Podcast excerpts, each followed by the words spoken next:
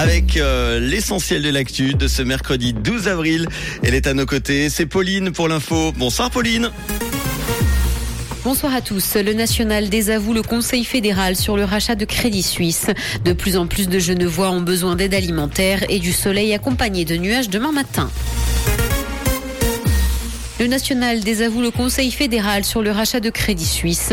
Contrairement aux sénateurs, les députés ont refusé les crédits urgents de 109 milliards de francs. La décision n'est cependant pas définitive et le projet doit passer devant les sénateurs. Le Parti conservateur a de son côté rejeté d'entrée de jeu les crédits et ce parce qu'il estime que les banques trop grandes pour faire faillite ne devraient plus exister en Suisse. De plus en plus de Genevois ont besoin d'aide alimentaire. L'an dernier, la Fondation Partage a distribué des colis de nourriture à 14 000 personnes soit 2000 de plus qu'en 2021. 3 millions et demi de repas ont été distribués en tout par la Fondation en 2022.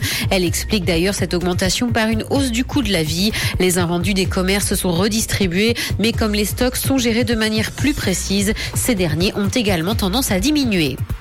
La ville de Lausanne pense déjà à Noël et supprime le festival Lumière. Ce dernier n'aura donc pas lieu l'hiver prochain et un nouveau plan Lumière sera en outre présenté.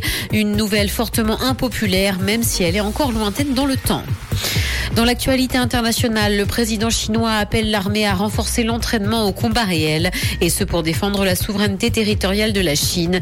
Des propos qui ont été tenus lors de la visite de Xi Jinping dans une base navale dans le sud, au lendemain d'exercices militaires visant à faire pression sur Taïwan. Pékin estime que l'île fait partie de son territoire, mais n'a pas encore été réunifiée. Washington est l'un des principaux alliés de Taïwan, ce qui cristallise encore les tensions. Twitter Inc. devient X-Corp.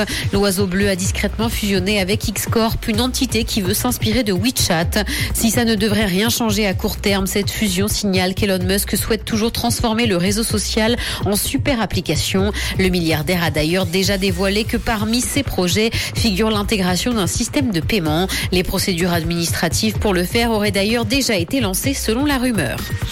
Gérard Depardieu est accusé d'agression sexuelle pendant les tournages. Les faits ont été relayés par le journal français Mediapart. Il a publié une longue enquête pour des faits qui se seraient produits entre 2004 et 2022. Le comédien fait déjà l'objet d'une mise en examen pour viol depuis décembre 2020, suite à une plainte de l'actrice Charlotte Arnoux. Cette fois, ce sont 13 femmes et de nombreux témoins qui l'accusent. Il va pleuvoir ce soir et du soleil ainsi que des nuages sont attendus demain matin. Côté température, le mercure affichera 3 degrés à Montreux et Morges ainsi que 5 à Genève et Palinges. Bonne soirée à tous sur Rouge. C'était la météo, c'est Rouge.